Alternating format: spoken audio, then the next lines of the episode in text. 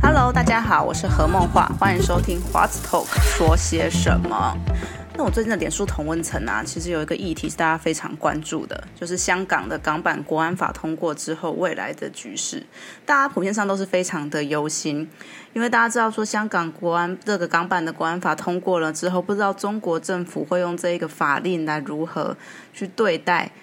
在香港要争取就是自由跟民主的这些香港人们，所以这就是非常引起大家多的担忧与关注。那我觉得台湾人呢会非常担忧呢，香港情势呢，其实可以分非常多的层面来说。有一块我觉得也是大家对于香港的回忆。那像我自己呢，是在一九八九年出生，也就是所谓的七年级的后段班。那其实我小时候呢，就经历呢香港的音乐跟影视跟戏剧的黄金时代。对，那时候的大家其实听很多音乐都是听就是香港的歌手，那甚至很多的台湾歌手出专辑的时候还会出粤语专辑。那除了音乐之外呢，另外一个我非常印象深刻的就是他们的戏剧，因为我小时候呢有一部港剧非常的红，叫做《真情》，我几乎就是会发现为什么长辈们好像都是在看那部剧，那部剧，然后后来会发现说。嗯，会有这样子的印象也不意外，因为他呢总共呢演了四年半，有一千多集，所以难怪我会有那个印象，就是哎，为什么大人都一直在看这部戏？对，因为它真的是非常长寿的一部剧，根根本就是堪称是我们后来的就是台湾的八点档的乡土剧，因为那个时候其实台湾的乡土剧还没有到那么的火红的程度。台湾火红开始的话，应该是我觉得《飞龙在天》可以是一个指标。那《飞龙在天》大概是两千年的时候，那我记得那时候的。火红的程度呢，让我印象深刻到我回去屏东我外婆家的时候，因为我两个表姐，就是我两个舅舅家，他们其实住了大概隔了五百公尺。那五百公尺呢，路上的家家户户啊，其实大家可以知道，我们乡下的房子都是那种有铁卷门的。铁卷门其实你在晚上睡觉的时候，你才会拉起来呢，其他的时候呢都是会打开的。那打开的话，你进去就是有一个门啊。那其实那个门呢，大家可以。在外面隐隐约约看到那一家人在不在？因为大家在乡下很喜欢，就是可能吃完饭啊或什么就会去可能串个门子啊，然后聊个天啊，所以就会在外面看一下，说哎无敌宝那个这个样子，所以你可能也可以大概略略知道说，哎这家人可能在看电视啊，或是吃饭还是怎样。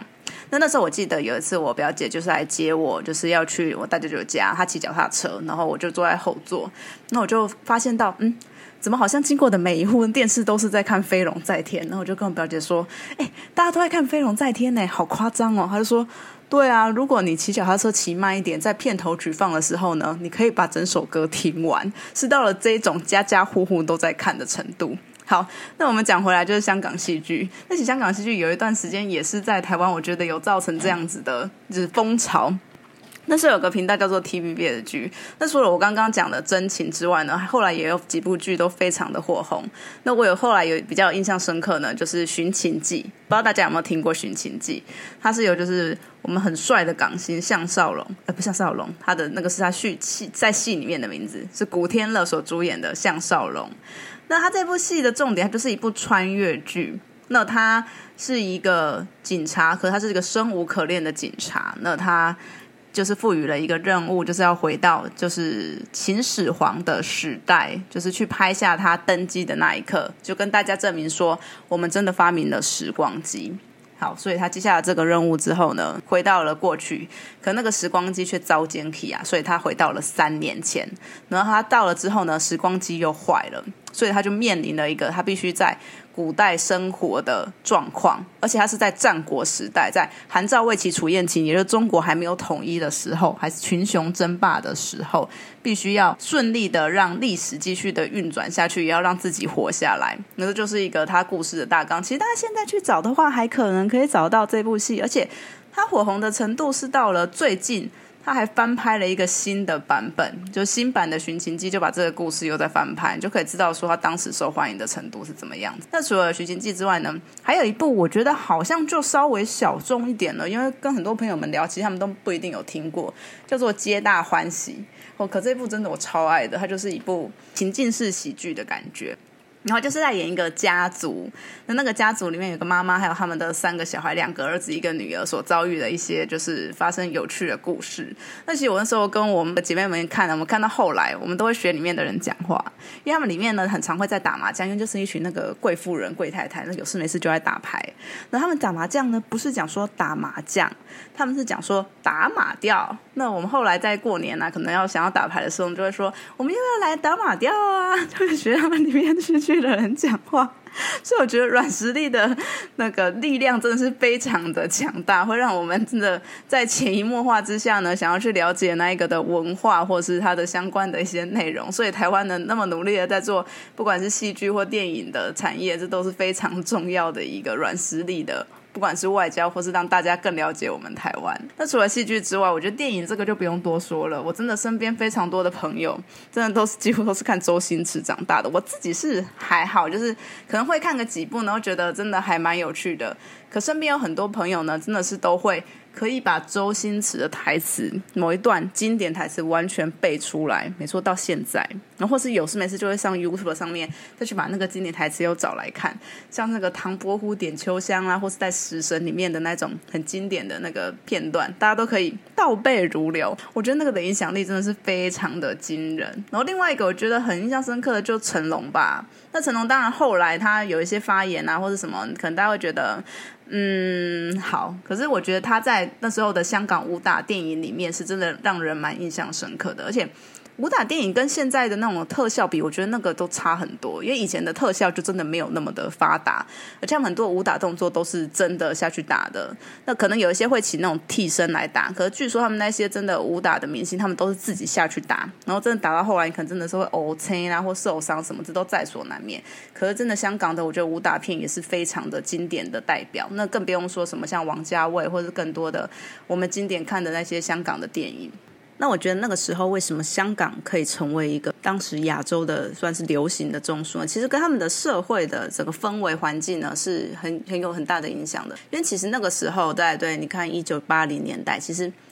香港是算是在亚洲里面少数比较民主自由的地方。对那时候的台湾跟韩国，在我们是在一九八零年代末期才开始慢慢的经历民主转型的。那我我觉得民主转型之后呢，其实呢。在整个的社会氛围上面呢，可以更多元、更自由。你更不用因为怕什么样子的题材可能会出事情，然后你就会去限制你的创作的发展。所以我觉得那时候的香港呢，有这样子非常大的一个优势，所以他们可以创造出非常多让我们耳耳目一一耳目一睛、眼睛一亮的作品。所以当中英联合声明出来，也就是中国跟英国终于谈妥说香港必须要回归中国，在一九九七年七月一号的时候呢。其实香港会非常的紧张，说后来的处境到底会怎么样？那我们也知道说，其实当时的中英联合声明呢是有确立说用一国两制，然后高度自治，港人治港，来承诺香港说五十年不变。有一句话我一直非常的印象深刻，虽然我那时候在一九九七年香港回归或是那前后的讨论的时候年纪还非常的小，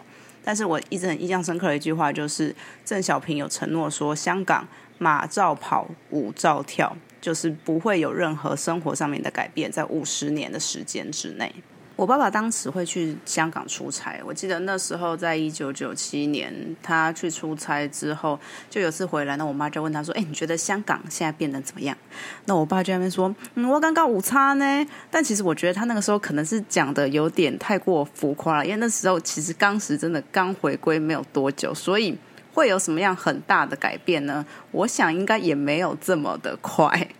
那香港人开始感受到改变呢？我觉得可以从二零零三年的七一游行来开始说。那是在一九八九年六四之后，其实在香港最大的游行示威。那其实真的也很讽刺的是，我觉得它跟二零二零的时空环境有一点点的像。因为那年其实刚好，不知道大家记不记得，就是 SARS 的那一年，所以其实香港的社会其实受到了非常大的经济上面的影响。那除此之外呢，七一游行呢，最主要的一个反抗争的原因呢，也是因为当时的香港区政府他们希望能够推行就是港版的国安法。对，这就是第一次港版国安法出来那个时候。那七一游行的主办单位呢是民间人权阵线，就是我们简称的民政。那他们这次呢主办游行的主题呢，其实就是反对二三还政于民。对，二三就是当时的香港基本法的第二十三条，就是我们现在的通称为的，就是香港版的国安法。那这次呢，他们的游行人数呢，其实非常惊人的，所以才会受到就是各个国际舆论的关注。总共有超过五十万人走上街头，不知道大家对五十万人这种的数字的。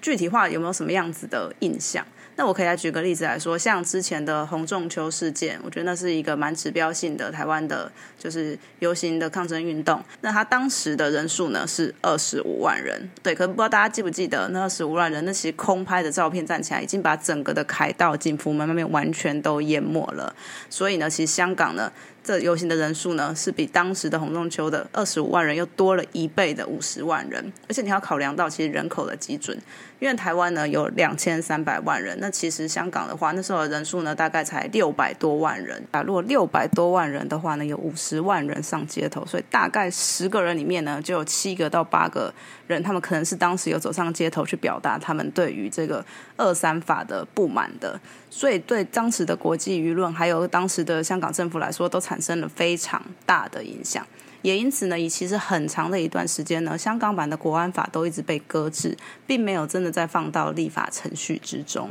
那后来，其实七一游行呢，也成为了一个指标，它每年都会举办。那大家就会以来参与游行的人数来判断香港人现在目前对于中国的统治的。满意的程度，还有对香港区政府的满意程度，就是来做一个评量的指标。那我觉得七一游行的产生，其实是让。就是国际上面人对香港人产生了很大的改观的，因为以前香港就是一个金融的中心，所以大家想象中的香港人其实是不关心政治的事物，就是完全就是以赚钱为一个最主要的目的，根本就不管就是政治的。但是当他们在七一游行，二零一三年第一次七一有流行的时候，五十万人走出来了之后，大家知道香港人改变了，香港人他们愿意呢为自己的自由。还有关心的事物站出来，那其实也不是所有的诉求都是这么的政治面的。其实有些呢也反映目前香港的社会状况，一些比较民生性的议题。就像其中有一年的时候呢，也不知道大家有没有印象，就有一年其实中国的这个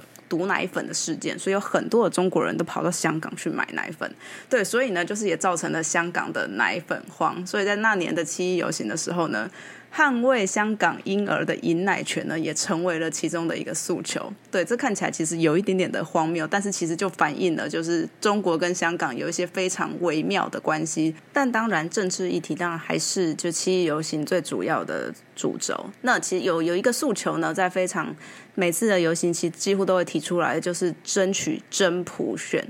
那真普选是什么意思呢？其实就是很简单，就希望说可以香港人一人一票来直接投出，就是香港的行政长官，就是他们的特首，其实就是这么简单而已。而且这个香港。人争取真普选呢，也是依法有据的。因为呢，在香港的基本法里面，其实呢就有规定，它的第四十五条的第一项呢，有规定说，行政长官呢会有要由选举或者协商来产生。然后第二项呢，就是要求说，行政长官呢未来必须要用普选来产生。对，但我们也知道，其实从香港呃一九九七年就是回归了到现在呢，一直呢都是由选举委员会来产生所谓的特首。所以其实香港人呢非常的迫切的想要知道说，后来的普选呢到到底要怎么样子的去运作？就政治改革有没有办法去发生？就是一直以来就是香港的民主派追求的一个很重要的诉求。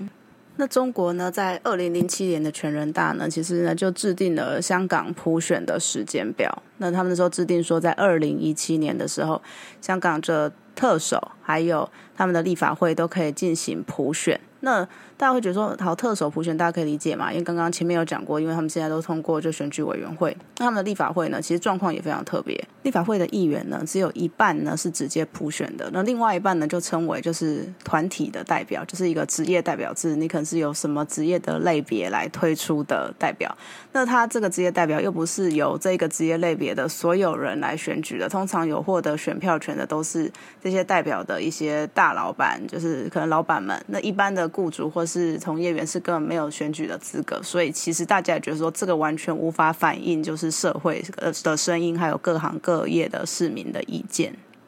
那香港的特首，他们任期是五年，所以呢，当二零一七年的就是特首的选举、立法会选举之前呢，大家就非常的关注，说好，那中国政府真到底有没有办法来真的来实行所谓的就是全面的普选呢？那会制定什么样子的规则？那是就是香港人非常在乎，说到底中国会不会兑现他们在二零零七年全全全大全人大所给的承诺？那我想就是结果。对于了解中国人来说，并不会觉得特别失望，尤其是当我们现在看到就香港的处境的时候，没错，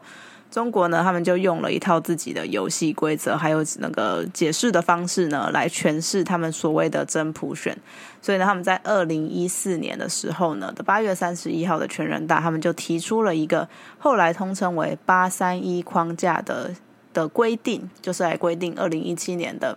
的特首选举跟就立法会的选举需要怎么样子的进行？那这个结果其实令非常多的就是泛民主派的人非常大失所望。为什么呢？因为这个结果里面呢，立法会完全没有改变，就是跟之前一样，一半呢就是只选了，另外一半就是要原本那个完全无法表达市民心声的，就是职业类别的代表。那在特首选举这方面呢，他们要特特地成立了一个就是。提名人的筛选的委员会，然后你必须要经过各种各式的检验，你才能够成为候选人、特首的候选人。所以，他根本就是变相的来限制你这个参选的资格。所以，大家都觉得说你根本并没有诚意要进行真普选。那这也是后来我们二零一四年知道的雨伞运动、雨伞革命的一个爆发的很重要的一个原因。就大家觉得说，你们根本中国根本没有诚意要给香港真普选。那雨伞运动呢，就以这一个为主要的诉求，来希望呢香港能够进行就是真普选。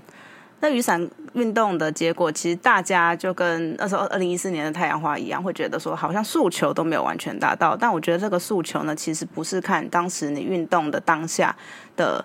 获所获得的就政府的反应，而是看后续的整个社会的发展。我就像在。太阳花之后，其实台湾的整个政治的氛围变得很不一样，就是有更多的不同的政治力量开始起来。我觉得在香港的雨伞运动之后呢，也有这样子的那个状况来反产生。那我们知道很多，其实当时就参加这个运动的，不管是学生们或是一些社会人士，后来呢，他们就是也去参与了后来立法会的选举。那他们就是在原本的建制派跟泛民主派之外，又有一个出现了一个所谓的香港本土派。那其实以前的。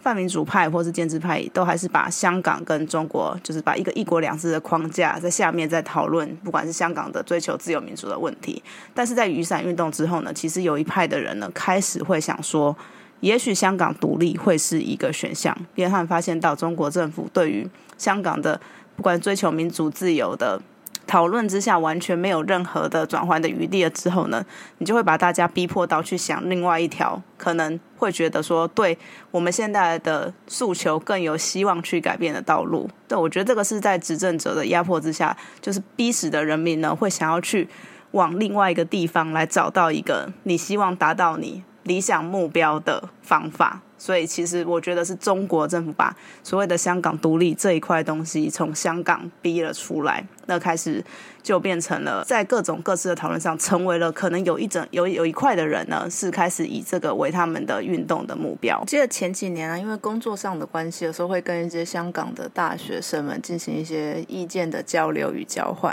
那我觉得那时候普遍的感觉就是，真的现现在的香港大学生对于。呃，他们自己的本土的议题是非常的的关心的，他们会很好奇说，哎，台湾的这一块，所谓他们他们口中的本土这一块，就是可能。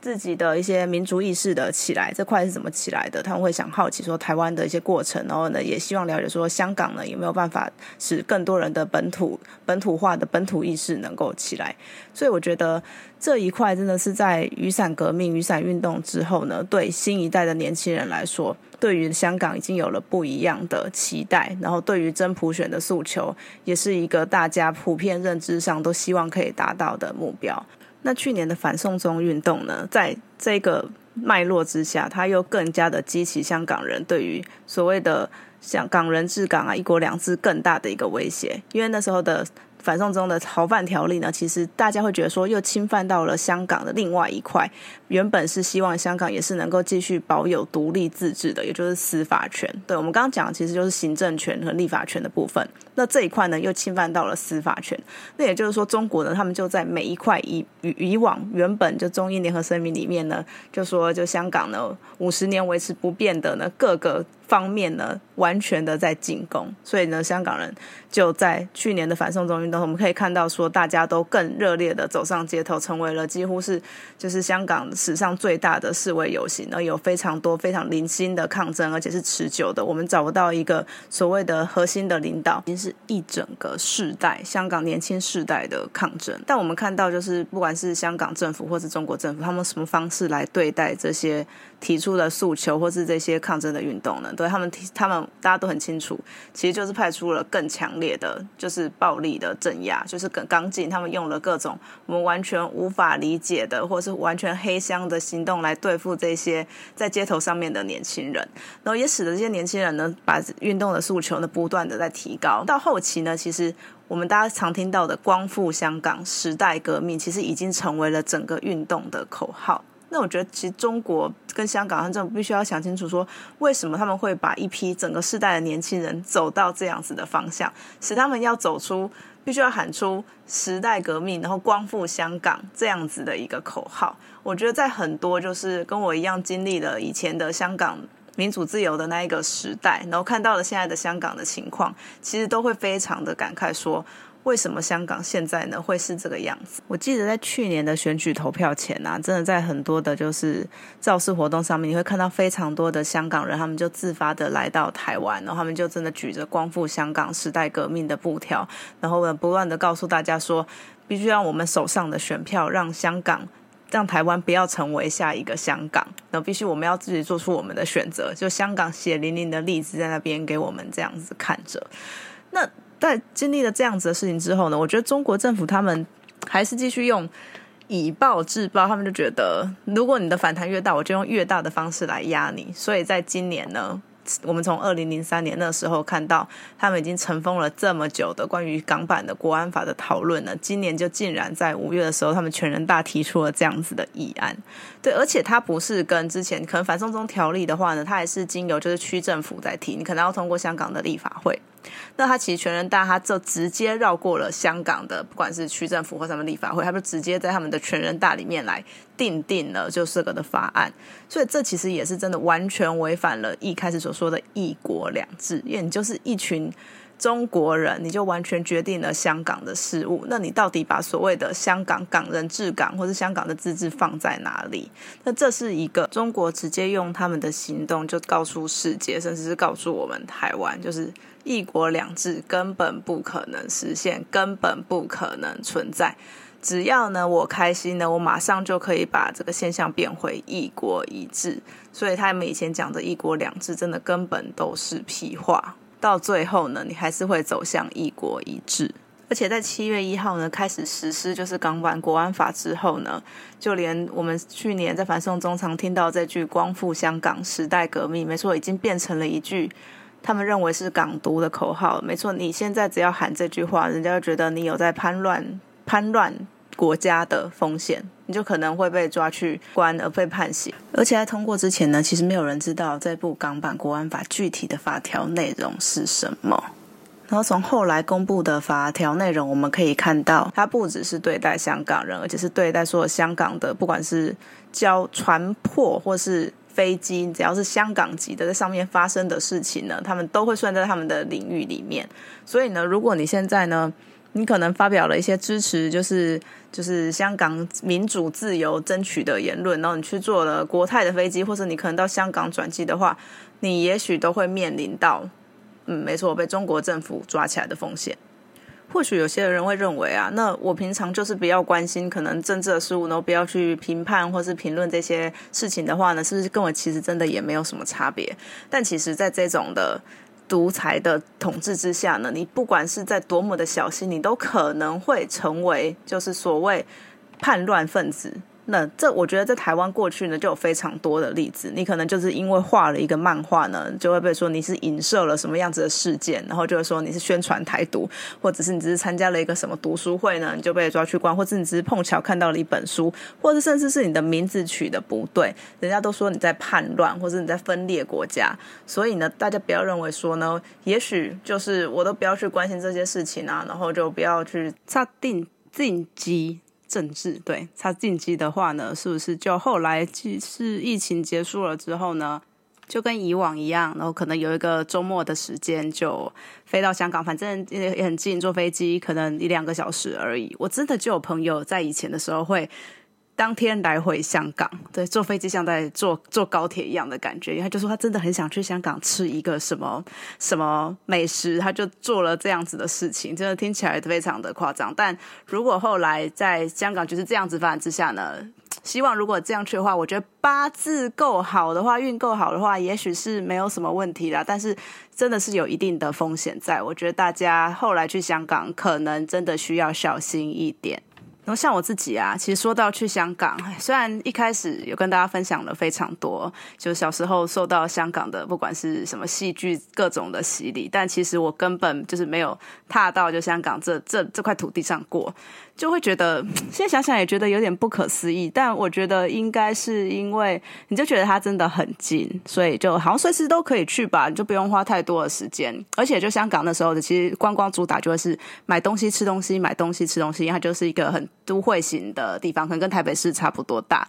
所以呢，在自己的想法中也会觉得，嗯，也许你就出社会之后有赚了一点钱，然后成为一个比较小资的状态的时候呢，再可能有一个可能三天的假期啊，再飞去香港，然后享受那种。都会的度假风格，就是享受一个小资女在香港买东西、吃东西这样的感觉。但没有想到后来，就可能因为工作或之前一些公共参与上面的原因，我后来就完全没有办法进去香港。嗯，我跟香港最近的距离呢，应该是去年的大概三四月那个时候，因为我从上一份工作离开。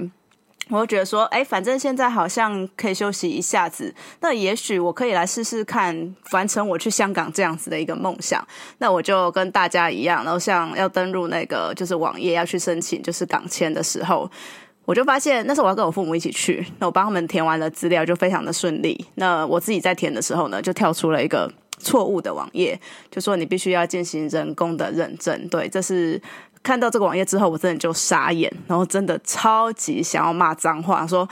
老娘都已经准备了一笔钱了，要去那边就是疯狂的 shopping 采购，然后住饭店了。那你后来竟然连这样子，我要去那边花钱，你都不给我去花，你到底在想什么？那真的是一个非常生气的情绪。你会觉得说，我之前是真的做了什么很严重的事情吗？你为什么就不让我这样子？进去呢？那我是想要实现一个我小时候可能看这些香港的电视剧啦，或是影视的一个小小的梦想，想走在那个重重庆森林里面那栋大楼，或者去吃我爸妈或是我的姐妹每次跟我讲说超好吃的什么翠华咖喱，或是很多的茶餐厅，或坐在他们的街道上的冰果室，就是喝一杯冻柠的奶茶啊！可是我连这样子的事情都做不到，就因为香港现在呢是由中国政府这样的高压的统治之下。而且香港国安法通过呢，其实另外一个让大家很担忧，或是会担心说为什么真的去香港要小心的地方，就是他们在国安法里面呢，就所谓定义国家安全的定义是非常的模糊的，就你根本就不知道说你到底做了什么样的行为呢？就是他们标标准的分裂国家，或是怎么样的行为呢？在他们的认知中呢，你是恐怖的活动。或是不管你想你的行为呢，到底是不是跟国外的势力来做勾结，这其实都是一个在他们法律上只有这样子写而已。那如何真的定义呢？就是由他们的权力机关来做定义。那这也是这国安法让大家觉得非常可怕的另外一个地方。